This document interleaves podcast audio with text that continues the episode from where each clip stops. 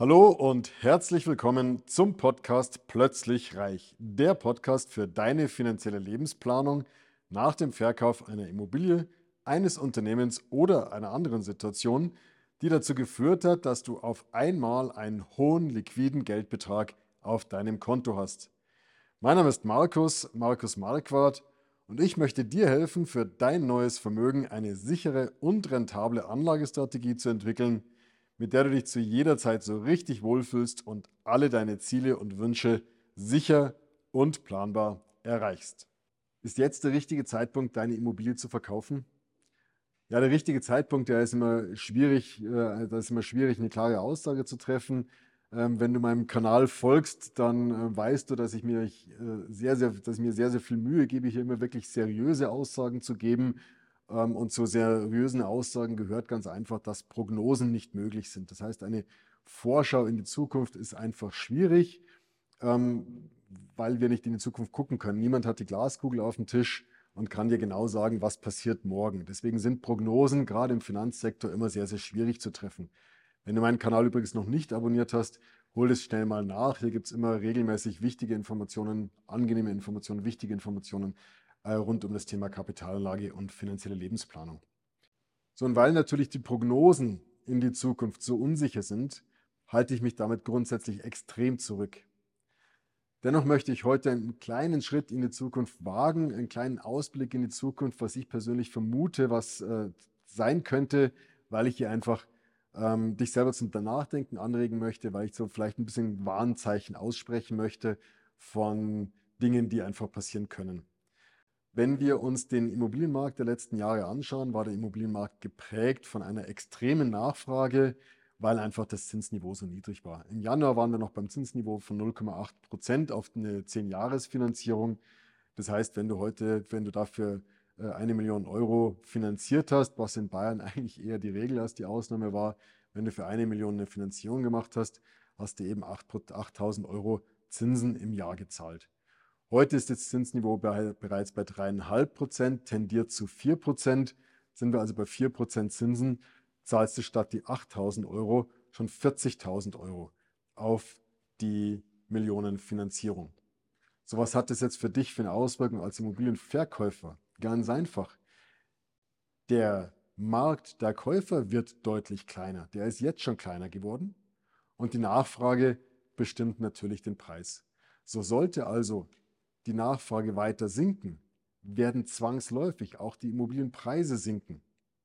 Ich weiß, mit diesem Gedanken kann sich noch nicht jeder anfreunden, aber es ist einfach das Gesetz der Nachfrage. Die Nachfrage bestimmt den Preis, ähm, wenn das Angebot nicht noch massiv verknappt wird, weil was natürlich auch sein könnte, dass einfach weniger neu gebaut wird, weil die Preise so hoch sind. Keine Ahnung. Aber auf jeden Fall dieser Zusammenhang gesunkene Nachfrage, die einfach, es ist völlig klar, wenn jemand heute 40.000 Euro Zinsen zahlen muss im Jahr für eine, eine Millionenfinanzierung und noch vor einem halben Jahr 8.000 Euro, dann ist vollkommen klar, dass der Käufermarkt weniger wird. Also das kann Auswirkungen haben, dass die Kaufpreise der Immobilien sinken.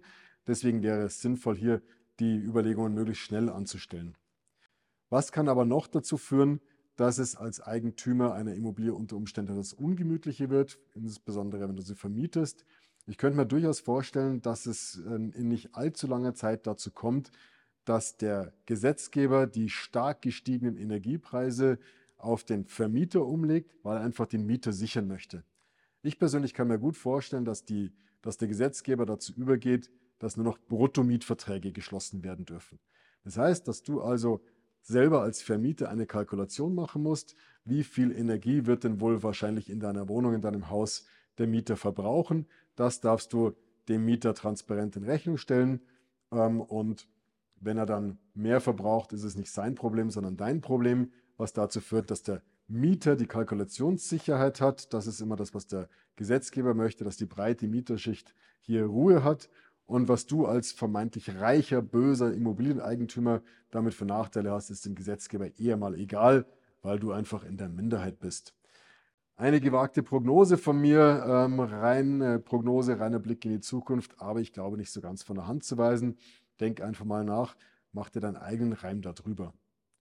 Und das ist auch schon dann der, der nächste Punkt, die massiv gestiegenen Energiepreise werden dazu führen, dass auch die Leute nicht mehr in der Lage sind, diese hohen Mieten zu zahlen, beziehungsweise wenn sie als Bruttomiete umgelegt werden, wirst du dann ähm, einen hohen Anteil an deiner Bruttomiete an Energiekosten zu tragen haben. Das heißt, die Nettomiete, sprich also das, was du tatsächlich an Mietkosten äh, auf, äh, einnehmen kannst, wird sinken und sinken die Mieten wird unter Umständen oder schon fast zwangsläufig auch wieder den Effekt haben, dass die Grundstückspreise oder die, die Kaufpreise tendenziell eher sinken, weil jemand, der eine Investition tätigt und weiß, er bekommt einen bestimmten Mietertrag dafür, setzt diesen Mietertrag in die Relation zum Kaufpreis, möchte also noch eine gewisse Mietrendite erfahren und wenn die Miete einfach niedrig ist, ist er nur noch bereit, einen geringeren Preis zu zahlen. Das sind also drei Faktoren, die aus meiner Sicht nicht von der Hand zu weisen sind, die dazu führen können, dass in den nächsten Jahren die Preise sinken, die Kaufpreise für Immobilien sinken. Das heißt, wenn du eh schon mit dich entschlossen hast, deine Immobilie zu verkaufen, schau, dass du schnell tust. Wenn du dich noch nicht entschlossen hast und dann noch ein bisschen unsicher bist, äh, komm gerne auch mal auf uns zu. Äh, wir unterhalten uns darüber. Wir zeigen dir auch, was sind Alternativen. Wir können hier im völlig offenen Dialog mal drüber sprechen, einfach das Thema mal diskutieren, was immer Klarheit bringt ähm, und können dir auch mal Alternativen aufzeigen, was es denn für Investitionen außerhalb der Immobilie gibt, die unter Umständen ein bisschen weniger risikobehaftet sind, die unter Umständen einfach ein bisschen besser planbar sind. Komm einfach mal durch, freue mich auf deinen Anruf. Wir unterhalten uns eine halbe Stunde und äh, du kannst eigentlich nur dazu gewinnen. In diesem Sinne, freue mich auf deinen Anruf.